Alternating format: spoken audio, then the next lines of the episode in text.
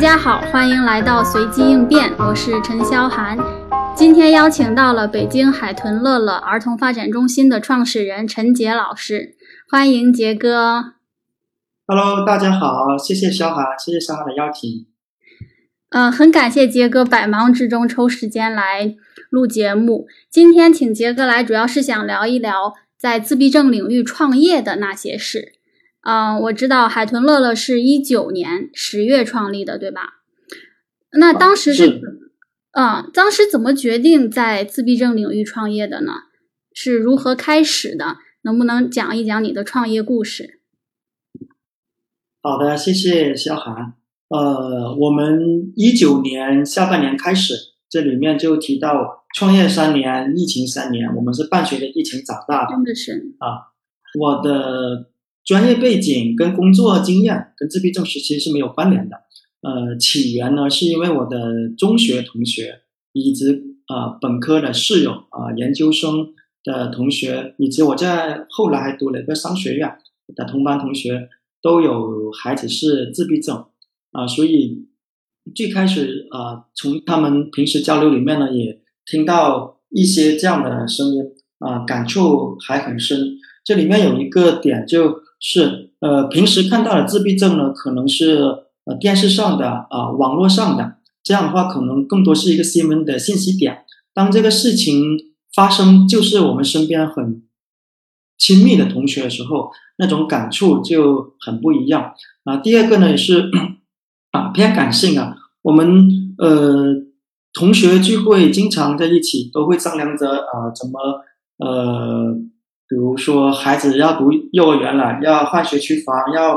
呃读个好的学校。但是身边的自闭症的朋友嘛，就对孩子最大的诉求就是说，希望孩子能够呃有个正常的幼儿园进呃进去，甚至能接受呃普校的这些教育。甚至有的同学孩子很严重的，呃最大的诉求只是仅仅是希望孩子生活自理。所以才，呃，触动很大。在北京海淀这个鸡娃的这个大环境下，啊，还有呃一部分的一小部分的人群对孩子的诉求仅仅而已。所以，对想了解了解一下这个行业啊，刚好呃当时也有个契机，刚好从企业里面出来，就觉得想呃深入的去展开了解，所以后面就走上了呃自闭症这条路。嗯。身边的朋友啊，一些同学有自闭症，然后有这样一个情怀，嗯就然后有这样一个契机，就决定在自闭症领域创业啊。因为我觉得其实创业是一个很艰难的事情，一般都说什么十十人九死还是怎么着，就只有一个创业公司能活下来。尤其你们还碰到了疫情，肯定是非常艰难的。能不能讲一讲，就是当时怎么开始的？有创业这个想法之后要。做点什么？最开始萌生了我们要做自闭症这个领域嘛，呃，从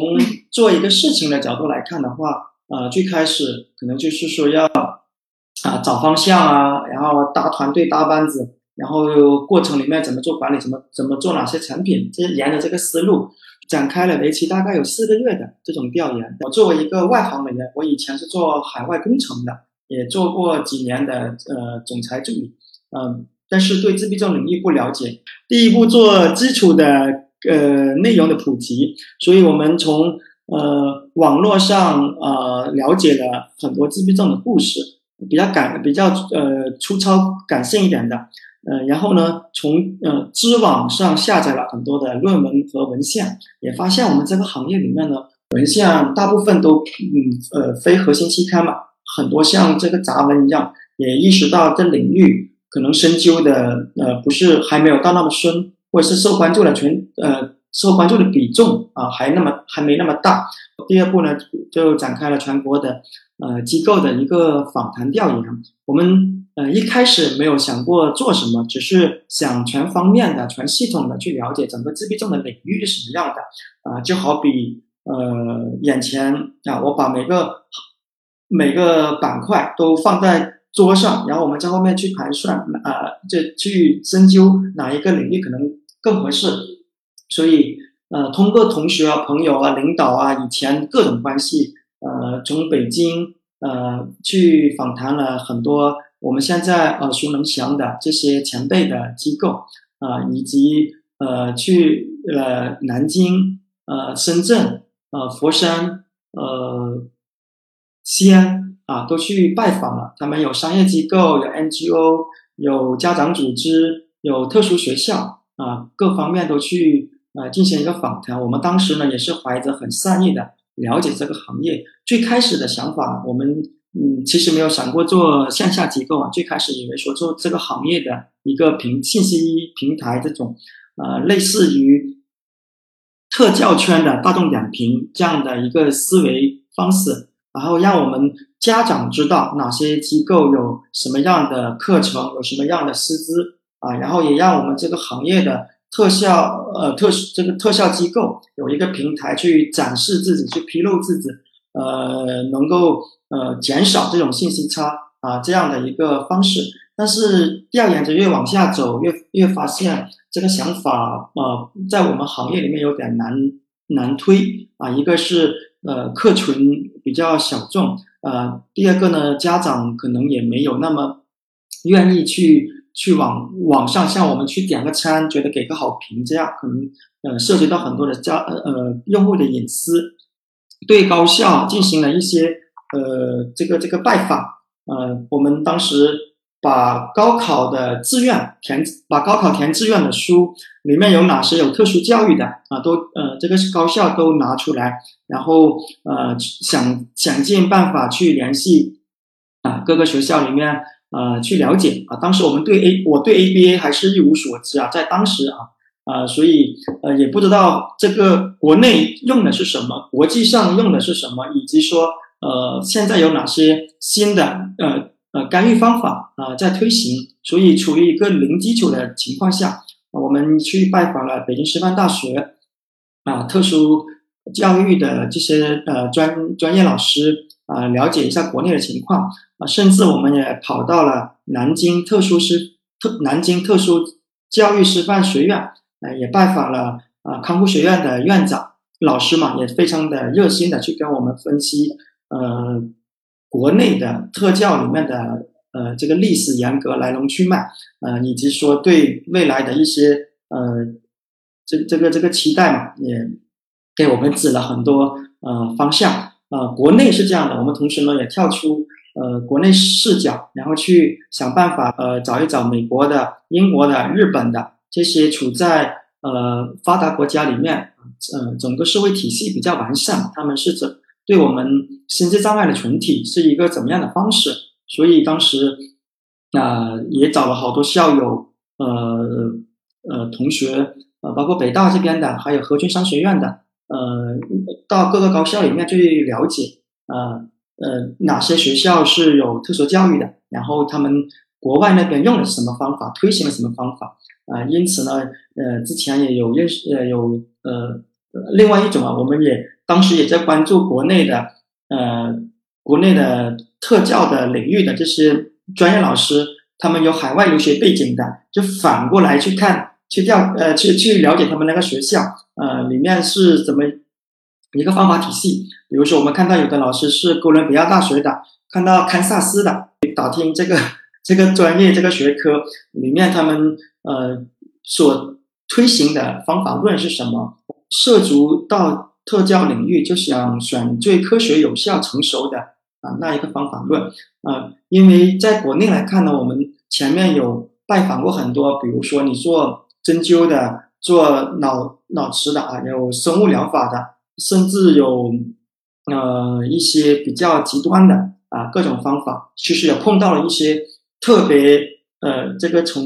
呃段位很高的这些专家啊，他们说出来的话也是说啊，你把这孩子带过来，我给他打一针，保证他马马上就有这就有变化啊。当时虽然说我还没进入这个圈，但是听到这样的话，感觉就是 就更加不放心嘛，而且很多人不规范啊，所以嗯。第三方面呢，我们也从家长的这一个角度去呃深究，因为我们服务的群体是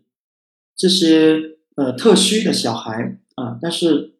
啊，我们真正付费的是家长家长作为用户，他的诉求是什么？他的痛点是什么？所以当时呢，我们也展开了呃系列的访谈，邀请一些家长啊，能够坐下来呃聊聊啊，比如呃小龄一点的孩子啊，觉得对孩子的啊最大的期待是什么？希望呃怎么样？呃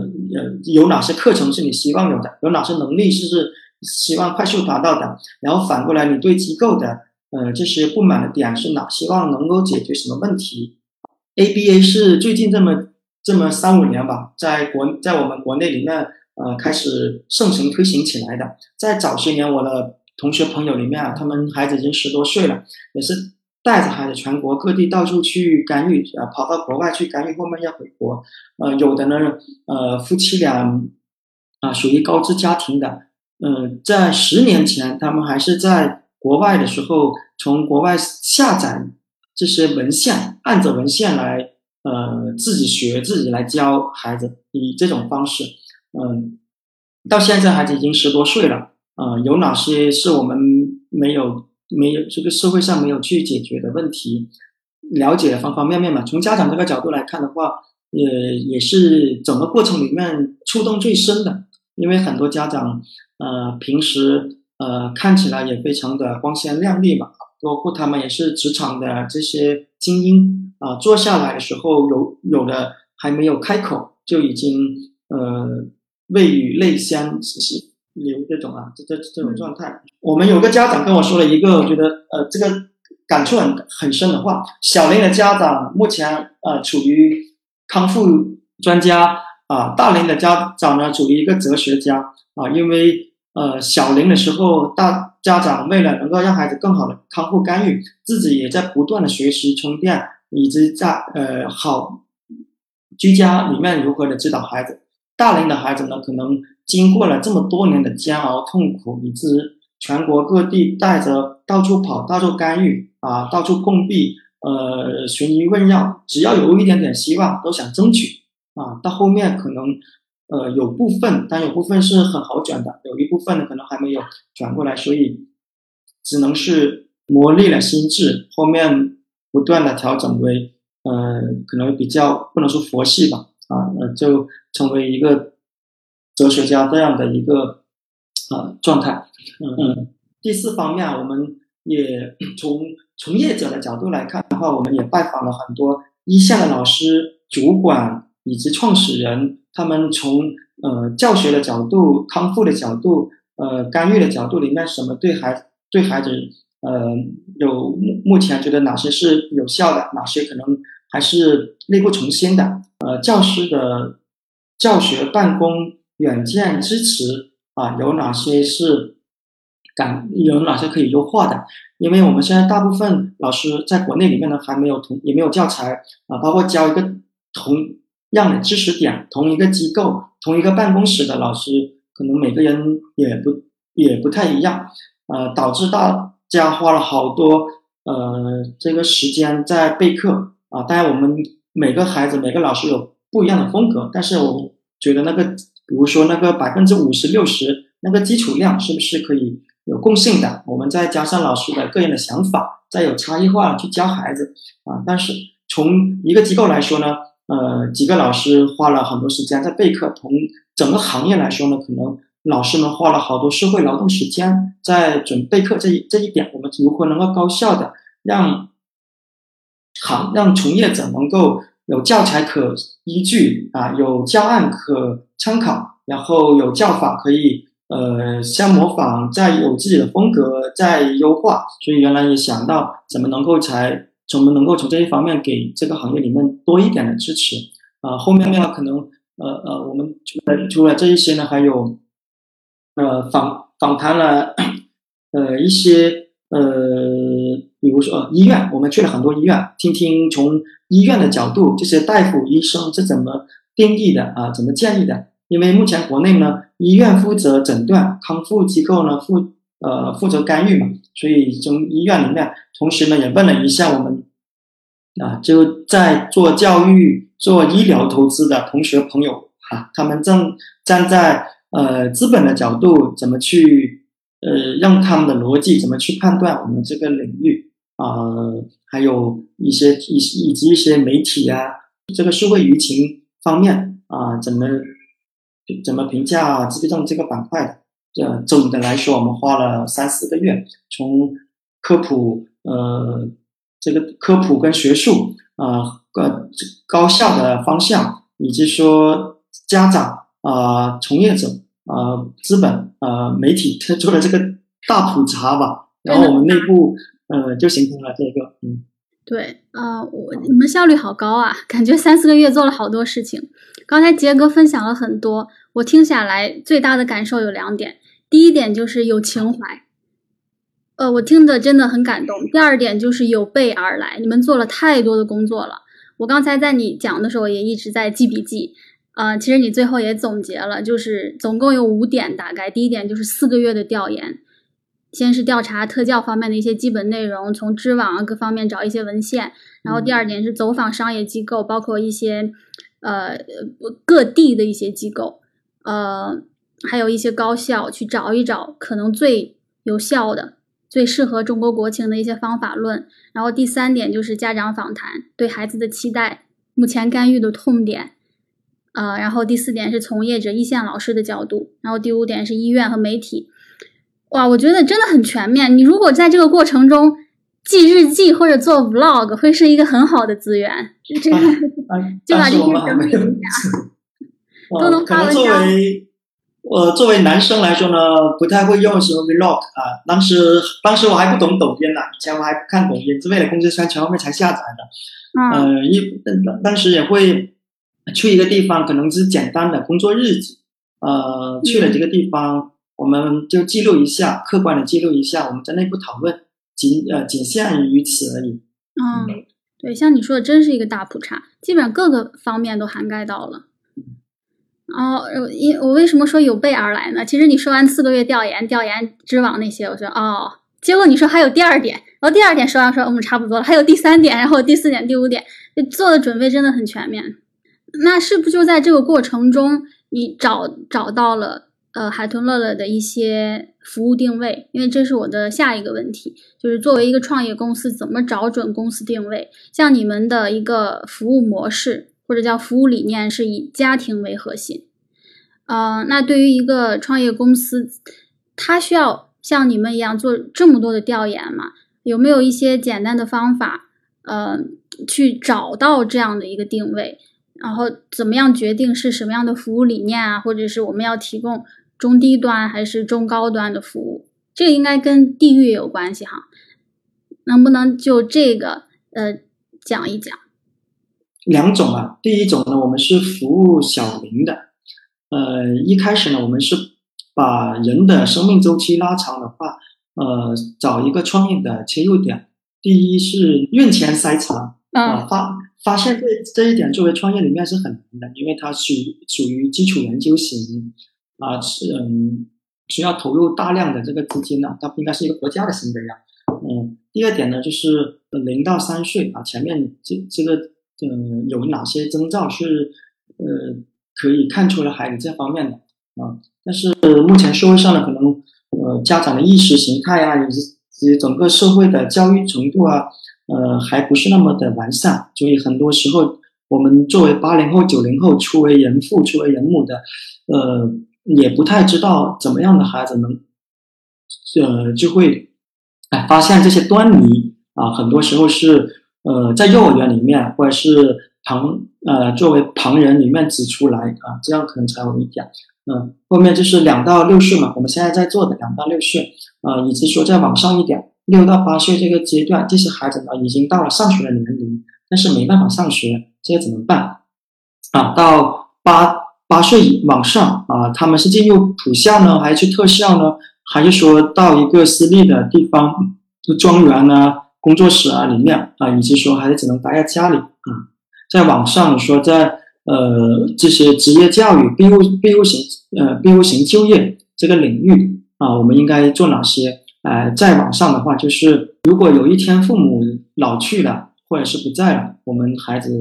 呃，停留在社会上，他如何安置？怎么能够放心？啊，这是怎么如何安置大龄啊心智障碍群体的？嗯，呃这个话题啊，所以也非常沉重。呃，总的来说，我们最开始啊，我觉得定位的话还是呃做两到六岁啊这个阶段，因为两到两到六岁这个阶段，呃，可能能给到孩子的康复呃帮助更大。呃，帮助一个孩子就是帮助一个家庭，帮助几个家庭就是去帮助一个小群体，以此先把它夯实基础，呃，积累经验，呃，到后续我们再随着呃我们的定位啊，包括社会的这个要求、这个需求啊，我们也有意向啊，能不能开一个这种呃综合体的或者是全生命周期的呃孤独症的中心，让小的孩子能够康复。然后长大一点的话，能够这里有融合的环境；再往上一点的话，有职业学校啊，有第二个呢定位呢，我们呃做线下机构啊啊，前面提到我们最开始想做一个线上的平台，但是发现行业还是很难去推，以及说不管我们做线上还是线下，都离不开一个线下的载体啊。纯线上的话，呃，在行业里面可能很难，所以定位在线下载体为基点。第二个呢，呃，定位在两到六岁。啊，这个服务的范围啊，第三方面呢，那我们都以什么样的服务理念？所以刚才肖涵也提到，以呃以家长为核心啊，这一个呃这一句口号啊，是我们基于前面四个月里面的综合调研啊，因为呃从教育的理念来看，我们认为呃目前看到的是老师在教孩子，老师在教家长怎么教孩子啊，这是目前现有的。落脚点呢，都停留在我们孩子身上啊，但是往往呢，一个呃，我们家长作为个体啊，呃，也有很大的这个人力的压力，因为我要全职的照顾孩子，以及说经济的压力啊，我们都知道啊，康复的费用不低啊。第三个呢，还有精神很大的压力啊，我呃，为什么我们家孩子跟别人不一样？为什么这百分之一会发生在我身上？啊，有时候发生之后，呃，跟孩子的爸爸的，或是孩子的妈妈，这个夫妻之间的呃矛盾，以及说呃跟长者啊、长辈啊这些的矛盾也会很呃激烈啊，导致我们父母个体呃很多的焦虑、很多的情绪没办法去呃抒发，所以我们也希望。能给孩子提供专业有效的康复干预的同时，能够关心到我们家长的身心健康。第四点呢，就是呃，我们其实在教学里面呢，还倡导 flexible and fun。呃，flexible 呢，我在一九年呃了解到 ABA 去了解 ABA 啊，听到很多家长都在批判啊，这个会 ABA 会把孩子教的机械了。呃，就像训练小猫小狗一样，就是我去访谈时候听到对 ABA 的，就是呃异样的声音、指责的声音。但是作为一个接受过教育的人呢，我们都知道方法论肯定是有它的道理跟循证之处。呃，至于说是呃机械，我觉得更多是使用者的这个表达出来的这个呃状态怎么样。所以具体问题应该是出在老师身上啊，所以。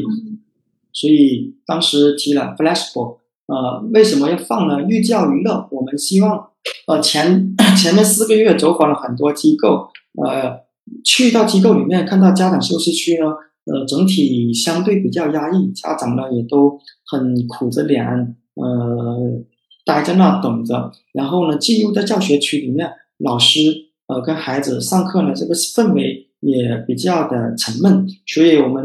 呃。孩子成长嘛，总是希望他能够快快乐乐、健健康康的成长。基于此，有好的心境，我们才能够投入到呃专业的干预啊，让孩子首先喜欢来这个场所，来喜欢老师，关系搭配好，我们才好更好的去授课。然后氛围呢，呃，我们希望家长不用这么压抑，努力去营造、创造一个轻松愉快的。这个大家庭的氛围，这样的话，我们心中的焦虑感啊也会减少一点。就是我们作为特教老师呢，就要知道这种延延迟的满足感，因为可能我们做了大量的评估、大量的课前准备课、大量的这些呃内容啊去过康复，有时候真的看不到孩子太多的变化的时候啊，老师内心也会特别的焦虑，特别的着急。所以作为我们老师的个体，也是需要保持一个身心愉快的啊，我们才好去热爱这份工作啊，才能做自我呃身心的自我调节调整，不要一不要每天早上睁开眼想到要去上班，就觉得哎呀天哪，这样的话就带着。负面的情绪来的话，这样不利于开展工作。所以整个主力股啊都是九零后、九五后的教师团队。呃，我们原来看过网上的一个 HR 的调研，九五后一代的呃这个新生代的呃从业者呃离职最大的原因就是跟上司的 这种关系呃不融洽，这个排在第一位啊。钱都好说，钱不钱无所谓，主要是工作愉快。所以我们觉得要。让老师能够开开心心的啊，能够体现他的价值啊，营造这样的一个氛围。嗯，对，太好了，感觉就是以人为本，不但要孩子，我们尊重孩子的选择，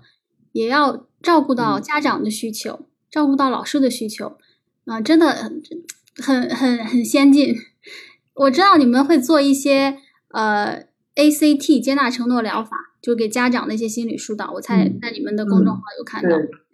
然后还有一些公益活动啊，周末会和一些 NT 的孩子一起去做一些融合活动，一些喘息的服务，找呃找志愿者，然后呃服务家庭到农场，农场里面我们选了好几个农场，有密云的，有通州的，免费的组织这种喘息服务。到农场里面，我们孩子呢有专专门的特教老师来一起做游戏活动，志愿者有北京大学的。呃，这些学生会组织以及中国地质大学的萤火虫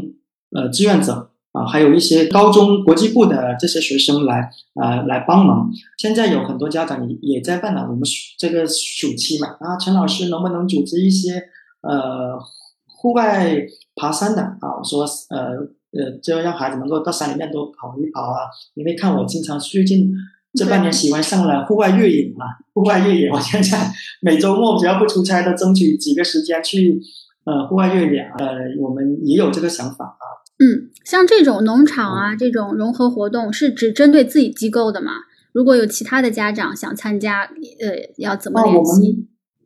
哦，我们都是开放的啊，就是呃机构内部的跟外部的都可以，都可以参加。哦，那那就是在公众号。报名吗？在公众号联系。对，在我们公众号里面会定期的去发。嗯，好，那我也会把海豚乐的公众号放在文案里，有需要的家长可以去那边看一下。谢谢。啊，不不客气。嗯，其实说到这个公益活动，我想跑个题，就是我看到海豚乐乐做很多这样的公益活动，尤其是在疫情期间，疫情特别严重那会儿。然后包括疫情后来缓和，也还在做很多公益活动，会和很多的不同的机构合作，呃，做一些这种线下或者线上的活动。能不能讲一讲你是怎么样与其他机构、其他组织建立合作关系的？我发现你的朋友特别多，我每在呃微信加一个新老师，我发现都是你的好友，真的。呃，你大概有多少微信好友啊？能透露吗？呃。微信好友啊，到现在的话可能六千五左右吧。微信好友不在于多嘛，在于精嘛。有人生有一知己足矣嘛。类类似这样的话，二零二零年最开始我们组织了一个线上的活动，叫特教护心队。嗯，当时是呃面向全国去招募特教的老师，去服务武汉的呃特需的孩子。呃，大概募集到了两百三十多位老师，有一对一的去服务武汉的家庭啊。四月二号世界自闭症关爱日，好有得益于融合中国小工基金会的资金的支持，当时我们也找了呃北京的一家蒙台梭利的幼儿园小朋友，跟我们武汉的这些特需的呃孩子啊一对一做一些空中。结对子，他们相互互赠礼物啊！我们当时做了这个叫特教 A 计划啊，线上的呃活动。我们现在做一个搭建一个平台，然后怎么样全国各地的老师在我这个平台里面能够呃提升自己的教学技能水平？呃，大部分的家长都呃就不需要跨出所在的地方，然后接受到更好的这些教育。有几个教研的督导老师会把课件啊全部先做好，全国各地去募集老师，去拿到这个这个教案去说课，然后说课你录下录下十分钟。有督导老师给你去评估分析哪里是优点，哪里是应该改进的，然后什么什么建议，然后再正式的去上课。上课的时候有个督导老师在看你整个过程，给你做呃很详细的记录。然后上完之后呢，我们再复盘整个课程啊，怎么能够有怎么怎么个改进，也得益于这这一波老师的支持，我们这个活动才能。够一直的往下，还有呢，我们做了好多，还有线上的集体课，一我们做了幼小衔接，然后把我们把 NT 普通发育的孩子跟呃我们特需的孩子，你组成了线上的融合课啊，两个呃普通发育的孩子，四个我们特需的孩子在线上啊做游戏啊，做就是把我们课程的目标啊贯穿在各个游戏里面，当时。也反响也是特别好的啊，小朋友很多，我们孩子是线上认识，然后走到了线下。疫情缓和之后，我们线上的班呢又组织了一些线下的这个见面活动啊，啊，户外的活动。对，感觉很好。本来就是网友，后来疫情之后，我们就都线下面基，都变成现实里的好朋友。是。那我们回到创业上，嗯，现在创业有。马上三年了，还有我在创业中这种感觉吗？创业三年，疫情三年，我觉呃始终在这个环境下，我们始终是保持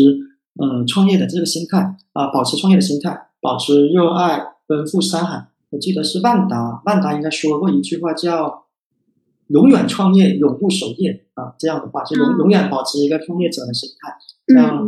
呃这样呃把这个事情保保留创业的。这个这个这个激情嘛，呃，在疫情不稳定、公司发展不稳定这个情况下，以前呃传统的那种呃管理模式啊，可能不太合适。可能这如何能够追求扁平快啊、灵活啊，然后大胆的能够呃用我们新生代啊这些主干老师啊提拔他成为教学督导、教学组长啊，就是能发挥他们很多的这个主观能动性啊，在我们这里。康复康复，呃，小年阶段康复又进入幼呃进入小学的啊，我们很多家长会说啊，陈老师能不能有提供一些影子老师入校支持的？嗯，客观说，影子老师呃入校支持，呃更目前国内这个阶段更合适个人去做，一个机构去做影子老师的话，还是运营很困难的。呃，就你从财务上去分析就很明显，而且。老师还很不稳定啊，这个这个大家也都知道，为什么会引着老师那么大的需求，但是没有什么成熟的机构在做，也是这个原因。那我们也抽了专门的呃这个管理层啊，组建了融合教育部门啊，有专门的老师来负责引子老师这个板块。现在呢也有十呃十位呃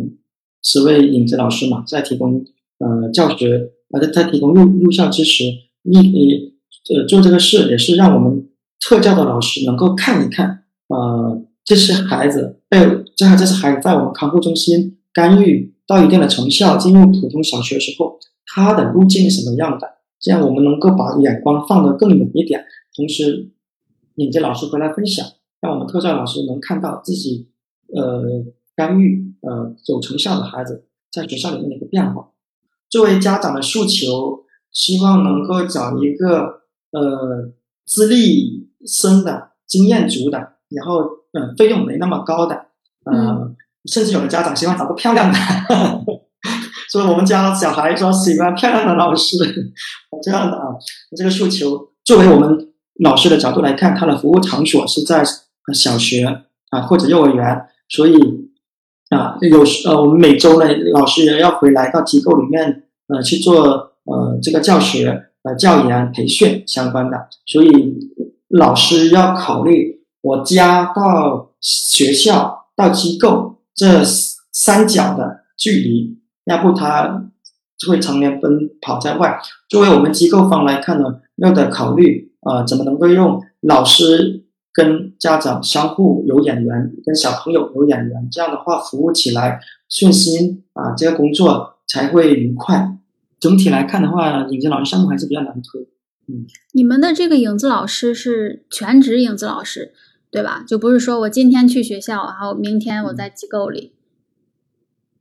呃，是我们所有的工作人员都是全职，目前还没有兼职的老师，可能未来发展。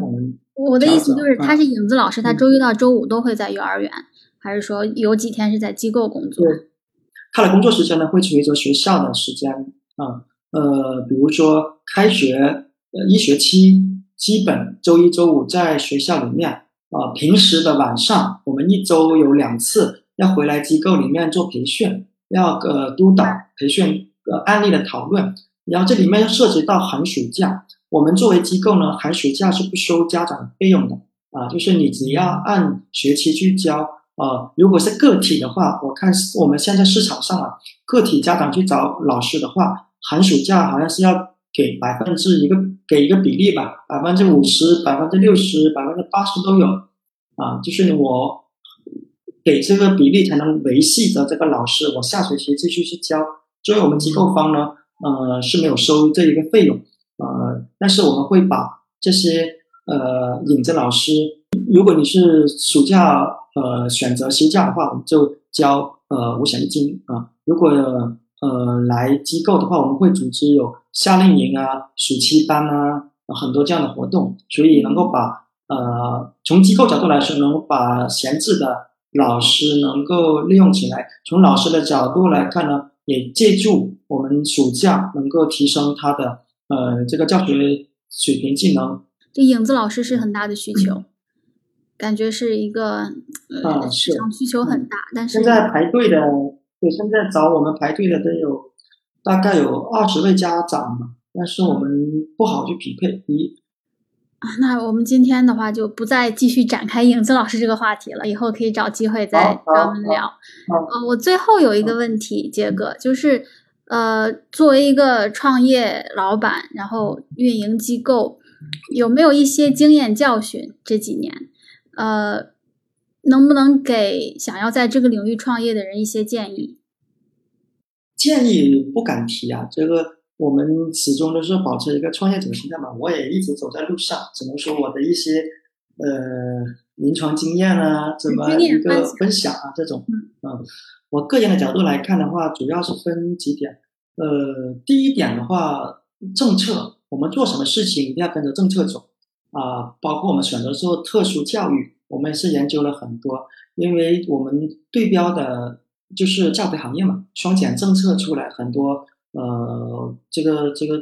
教育行业都会受很大的这个限制啊。教特殊教育行业呢，目前从国家教育部二零三五年的这个规划来看的话，是有嗯是有条文说大力支持这个融合教育、心智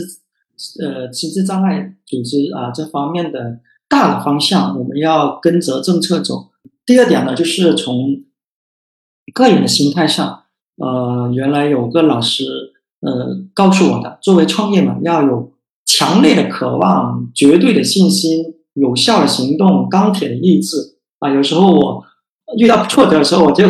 就心里面默念一下我们呃，我们以前的呃商学院的班主任呢啊，这么告诉我，有时候不断的给我自己激励，整个过程会很磨练心智，因为呃，很多时候你。在创业外面想到的是这样的，更多的难点就是在怎么落地执行上。好，有了好的方法，怎么能够更好的保持这这个过程里面的落地贯彻啊？第三方面的话，从心态啊，我我经常用第三视角的角度来审视我自己。比如说，本身呢，我是有点社恐的啊，也是有一些内心障碍的，会有。一些这个镜头焦虑症啊，包括呃包括人群焦虑症，我觉得我很矛盾的点，我从我从初中、高中、大学、研究生都是班长啊，我在我的我在我们班里面，我能够在讲台上侃侃而谈，组织大家各种活动，但是我在一个陌生场合上，我一站上去，我就会冒冷汗，想好的东西呢会头脑发头脑空白，就很怕这种社交啊。所以我我不知道是不是这种这这个这这个社交障碍上。一个有六千五百好友的人，居然是恐惧社交的。呃，是的，是的，我是可能在打字更能表达我的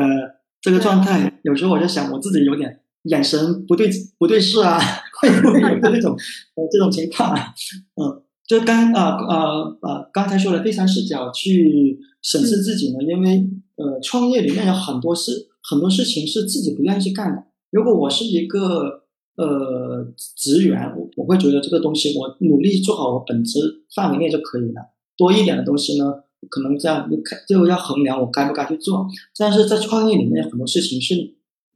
你必须做的，比如说星期六假如说要睡懒觉啊，以往的话会觉得。啊，那就是多睡一，快点多睡一会儿吧。创业之后觉得，哎，我睡懒觉会不会这个习惯不好？如果我出来多干点什么事情，会不会这样会更好？啊，所以有第三个声音告诉我，嗯，我觉得这样是最好，然后赶紧爬起来，呃，类似这样的啊。然后刚才我也提到有一些社交的这种恐惧啊，嗯，比如说在我们一些行业的会议里面，嗯，峰会后面都有一个自由的问答的环节。啊，往往，以往的我估计都是在一个小角落里面坐着听着，可能我会认真的去做笔记，但是我不会问问题。我觉得问问题这个行为让我太心惊胆战了。但是这个时候第三视角会出现了，啊，在这个场合里面，全国各地呃各个城市来了两三百同行的人，我是不是要站起来说一个问题，让大家借这个机会呃认识我？或者是以前我们做了很多线上的活动，可能不认识是哪一个人，我借这个机会是不是站起来，这样才会大家连接起来。所以我会克服我自己的心理障碍啊，战战巍巍的站起来啊，磕磕绊绊的去讲话啊，可能更多会说大家好，我是来自北京海豚乐乐儿童发展中心的陈杰啊，感我的问题是什么什么什么那些这样的。有时候呢，哪怕我这个问题我自己有答案，我自己有我的想法，但是呃。更多的出发点嘛，就希望我能够站起来自我介绍前面这一句，我是海豚乐乐的，然后问一个问题让大家知道我。呃，这个以前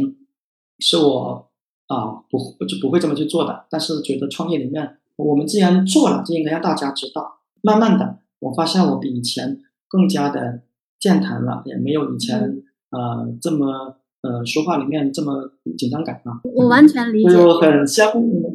嗯。你就是意思就是是是那个创业让你从社恐变社牛，或者是在往社牛的路上走。其实我做这个节目，我非常的感同身受，因为如果我是参加一个会议，我可能也是默默在那儿听，或者是我不会主动去接触很多人。啊是的，是的。如果我们都在一个微信群里，我不会主动去加别人，别人加我，我可能会同意。但是我很少很少会主动去加别人，但是现在因为要做这个播客节目，哇，我到会场就变成了花蝴蝶，看到一个人就问能不能加，看到一个人就问，然后在一个微信群里把所有人加一遍，就考虑以后可能会作为潜在的一个嘉宾上节目，因为我毕竟就认识这么些人，需要不断的去拓展，也逼着我自己从一个不算太社恐，但也不是一个非常主动的人，变成了一个社牛。所以我非常理解你刚才说的这种心态。嗯，哎，我我原来我还做过一个这个自我要求的小实验啊。我原来在创业的过程中，我觉得我跟你一样，就不爱跟陌生人说话。然后我给自己一个要求，每天要跟一个陌生人说话两分钟。所以我会在马路上看到一个人，呃，克服克服障碍，跟他去哎简单问几句，哎怎么样，怎么怎么那种聊一聊。因为我经常在奥林匹克公园跑步。刻意的跟周边的人去说说话啊，呃，不在于我跟他说什么，在于我想把自己这个这个，你说社交障碍嘛，去克服。我们已经知道有这个问题，就不要回避，怎么能够正向的、积极的去去啊？对，这些可能是一些呃，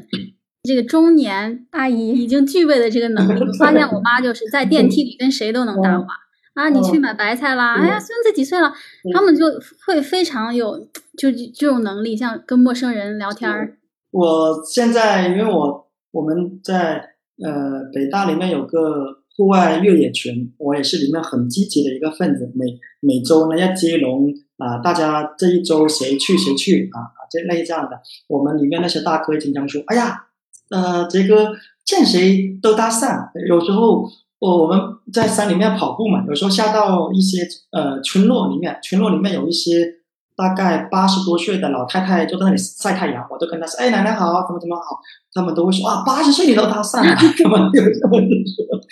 嗯，小朋友，我有很多小朋友，我也会一路看到他。哎呀，小朋友你好厉害呀，你这么坚强。哎呀，这个。呃呃，比如碰到一些小女孩，哎呀，你长得好漂亮，像 Elsa 公主一样啊，怎么一个人就爬了这么远啊，好棒啊！小女孩也很开心，然后他们更有更有力气去往去往前去去去爬嘛。也是过程里面，呃，是嗯，对，就不不断的去呃刻意练习嘛，不是说刻意练习，刻意去突破。嗯，对。呃，刚才说的是从呃心态上的，呃，另一方面呢。就是从做事的风格啊，我觉得我有一些这个感悟。呃，第一点就是快速学习能力，以前对自闭症也不了解，对 ABA 也不了解。但是你进入这个一个行业，必须要把一个行业摸透嘛，所以展开了三四个月的全职调研，全国各地到处跑，把一个外面的人变成一个内部的人。后面呢，我也没有。呃，系统的学过 ABA，所以要买了线上课，看看别人怎么。一个是基于看看别人的产品怎么上的。我们内部呢有 ABA 的这种一级老师、二级老师、三级老师到五级老师啊，每个步骤学什么也会去看一看各种大纲，去听一听我们内部的教学视频，包括老师的培训，有时候也听一听啊，就是保持这种快速的。因为我们做这个行业，跟很多家长、跟同行去沟通，如果你一直站在一个局外人的话，你会。很难。如果如果说这个创业者他本身就是个老师，那反过来你说怎么经营管理啊？这个东西也是要快速的学习的。如果我们不懂，比如假如说你作为老师不懂经营管理一些理念啊，各自的逻辑，比如我可以呃，网上有很多这种班啊，可以报一个名，甚至说是呃快速的买四五本书，呃，能够呃能够方方面面了解这个框架思维。其实你看啊。我我现在办公室，我们因为我也不是做教育行业出来的，比如说我要了了解这个叫教育培训大运营，了解一些它整个逻辑框架啊，说教育行业营销实战，这个都是买的啊。包括我们作为老师，怎么能够让老师更好的有激励的去做事，多劳多得啊？呃，这个鼓励大家这个要有这种薪酬管理体系量化啊，包括呃。我们在招老师，要去看那种叫什么高效招聘法。我们花了两万多一年在大众点评网上去投入推广。那大大众点评怎么能够更好的呢？它肯定有记忆，有一些技巧，有一些这里面的，所以要花要么要看那个大众点评精细化运营啊，就是这个东西，呃，只有创业里面给我们的叫快速学习的能力。以前的我们会觉得。哎呀，我没学过这个事，我呃我没学过这个方面，我没做过这个事情，那我不会。我这里得益于我原来在一个北大老师下面做了三年的总裁助理。呃，我们很多项目，今天这个是特特殊小特，这个叫呃特色小镇，然后艺术馆，然后有一些非非遗项目，有一些化工项目，有一些高科技项目。呃，我作为助理的话，可能要快速的把它给呃这个。这这这些方案嘛，要要把它给整理出来。呃，以前呢，我会觉得我不学这个东西，我不懂啊。但是来自不同的专业方向的东西如果，你做多，你会发现其实很多都是有共性的，有很多的逻逻辑点的啊。这是快速学习的能力，我觉得要呃非常重要啊。要摆脱我没学过，我不会啊啊，应该是呃呃这里面再延伸第二小点，就是在创业里面有个很大的感悟。嗯，就是不要觉得有什么样的能力做什么样的事情，这是我们传统听到的话。要什么有什么样的能力，我是我是擅长做什么，我要做什么。从创业里面经常让我扭转过来的，就是我想把这个事情做成，我需要什么啊？比如说啊，我要开我要做一个线下机构，我以前呢我会觉得啊，可能我不擅长，我不懂。那现在我要做这个机构。那接下来，比如呃，是第一，是不是要找团队？我得找有有老师啊，有一个校长管理，类似这样的啊。比如那这个是呃团队方面的。那我的有生源怎么去找生源？然后比如说有有对外去传播，怎么去找传播？类似这样的，就是以结果为导向吧，颠过来啊，不要觉得我有什么我去做什么，事我们要做成什么，我们去找什么。这样的话可能会呃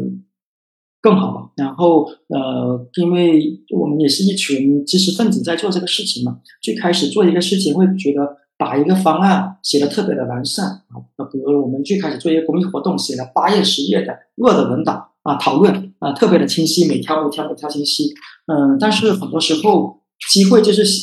消这个消中即逝的，所以认定了大致的方向，呃，我们觉得这个方向是对的，没有问题，肯定有风险，但是我们可以在奔跑中调整姿态啊，你再好的方案也要落地。比如我举个例子，我们在。呃，疫情的时候，把线下的我们原来线下的呃 普通发育的孩子跟我们特需的孩子一起在这线下课，把它搬到线上啊。当时也会在研究啊，比如说系统怎么弄，课程怎么弄，题怎么弄，家长反馈怎么弄。首先我们有了线下的经验，这是 OK 的。那我们搬到线上，线上的话，第一做了一个试错班啊，我们找了很好的。家长朋友，家长跟我们呃都很好啊，我们也对我们好的话，这个容错率嘛，包容度对我们就有很就就更好一点。所以我们第一个班呢是，比如说找了几个呃小朋友，呃也跟家长说明情况，可能收这个费用相微相相对来说优惠一点。我周一上这个班，呃跟然后上完之后，老师赶紧去呃复盘哪里做得好，哪里不好，下一次应该怎么弄。如果哪里不对的话，我们哪怕是我们内老师内。内部自己再去说课去讲一遍。星期二呢就是正式的班，周一那个班带动周二的那个班，因为周一那个班已经讲过一遍课件了内容了，呃流程了，老师心里有数。周二那个班呢，就整体来说就操作的非常的顺畅啊。这样的话就是在不断的去就前面那个班在滚动，后面来来来跟上，在奔跑中调整姿态啊。这个这个是呃在呃。第四方面啊，机构运营的角度来看的话，有一些是作为一个康复机构核心嘛，还是要看效果。所以我们我们要坚持康复效果作为我们的这个核心，因为你所有的宣传、所有的口呃、所有的这个口口碑来源都是孩子有成效，所以我们一定要狠抓呃孩子的康复效果上，呃呃，这个是嗯呃最基本的。呃，第二个呢，作为如果要创业做这个事情，前面呢，可能前面需要亲力亲为，呃，这么走一圈，因为我们全国各地认识了三四百家机构的负责人，啊，他们很多时候我们也发现这个群体嘛，百分之六七十都是我们家长啊在举办的，然后有一部分呢是老师在呃举办的，这个在在在做的这个机构，所以作为家长的角度啊，作为老师的角度。啊，很多时候我们需要呃需要教学教研，然后需要招聘，需要做呃这个工资的发放啊，有时候不断的来试课接待，尤其是常年定点的，还要面还要我们如何做好这些档案啊？然后接待这常年的领导呃视察考察相关的这一整系列的东西，会让你身心憔悴。我们有时候甚至是我们家长会认为。我开一个机构，更多是为了让我的孩子有个去处，有更多的时间照顾到我家自己的孩子。但是做完机构就会发现，甚至更没有时间去看孩子，把我们服务给孩子的这个时间都要拿来服务别人家的孩子，这就是我们这个呃行业的这个现状嘛。所以呃还是认为啊，前面说我们作为呃摸索探索。啊，或者是处启启动阶段时候，可以亲力亲为，每个岗位都，呃，转一圈。在有余力的啊，有比如说经这个经济预算可以的情况下，要大胆的呃让贤给专业的人士，他适合招生，你可以让他去招生。如果他适合做管理，怎么样他是管理？当然，我刚才说的是基于初创型啊，初创开始起步的。啊，如果企业成熟的话，肯定岗位都比较成熟嘛。初创的时候还是需要，如果初创的时候没办法花这个钱去请一个这个很职业的人来做，那就可以做一些，比如说岗位津贴啊。我这个老师啊，平时去，比如说财务啊，财务一般我们小机构、创业机构都不会有太多啊，可能是啊一个老师平时上课没课的时候来记录记录一下这个财务出纳相关的啊，呃都是这么可以这么坚韧，慢慢慢预算上来了，你再再找到更专业的人了，呃，啊，然后呢还有运营上，我我们会遇到一个问题，好的想法很多，呃，怎么能够执行？呃，才是很，才是最关键的。我们会听到很多建议啊，听多过很多道理，但是怎么能够再把道理转化成啊产品，转化成这个服务，可能需要我们作为法人、作为创业者啊，需要呃好好的去思考的。不管什么样的方法啊，什么样的理念啊，在疫情反复的这个阶段，作为创业公司啊，初创公司活下去是最重要的。好多时候我们想到啊，这样这样这样更好，这个这个更好，做这个事情有意义，眼前啊，记得想活下去。呃，忘了哪个大佬说的，叫以前的企业是胜者为王，现在的企业是胜者为王啊。虽然话是一样的，呃，以前的胜者为王呢是胜利的胜，现在的企业呢是剩下的剩。你把一个呢你把别人打败，一个呢你把别人熬死，那你就是剩下来就是你的。最后面呢回到我们自身的情况来看，不管企业啊、呃心态啊、呃政策啊方面都怎么样，有一条我觉得是要坚持的，就是啊一定要保持一个好的身体啊，因为创业这个路途你走上了，就会比就会就是一条孤独的路，你会面临着压力、发工资、交房租、呃招生相关的这些东西，所以啊我们。在很多压力时候，你没办法去跟别人说，你说了也没有用。最好我建议就是找到一个一项你自己喜欢的运动，让自己更好的去调调节身体。呃，比如说我这半年啊，开始呃都会腾出时间到山里面去跑步啊。一开始爬一点都很费很费力啊，然后坚持坚持，现在的话也速度也能很快。另外还有 另外啊，山里面跑步是。减肥最快的啊！我在公园跑步还减不了，这个应该很多人想听啊。就是我讲，我跑步了五六年，大概经常五公里、十公里的跑，有呃参加过二十二三十个半程马拉松，我体重没有降，反而越来越重。但是发现，在山里面去跑的话，呃，减的特别快啊，这个减特别快。我们我们那个团队很多人两个月、三个月，最多的瘦了三十多斤。我我我是去了一个一个一个多月吧，就瘦了十十四斤啊，这个是特别快的。想减肥的话啊，想创业想减肥的话，两两两者间的鱼和熊掌之间的，在山里去山里跑步吧。感谢杰哥的无私分享，我觉得很实在，很受用。哪里说不好的，做到批评指正。你刚才讲了很多，我我大概记了一下，嗯，你看有没有落下的？关注政策，强大心态，第三视角，客观审视，学习能力，心态转变，结果导向，试错迭代，康复效果，大胆让贤，还有强身健体啊！我觉得太太全面了，感觉可以出一本那种叫什么创业指导书籍那种。创业过完之后，应该都会有这样的感触了！我反而更敬佩你。短短的四个字，四个字的，呃，就都把我说了这么一大堆的话，就简单扼要的概括全了。那我一直在记笔成语，成语积累特，这个成语沉淀特别好。我我我感我感我的感受就是，创业让你变成一个更好的人了，有很强大的学习能力，然后心态也很好，然后还还把身体锻炼了。对对对，这是肩负的使命，我要呃继续的。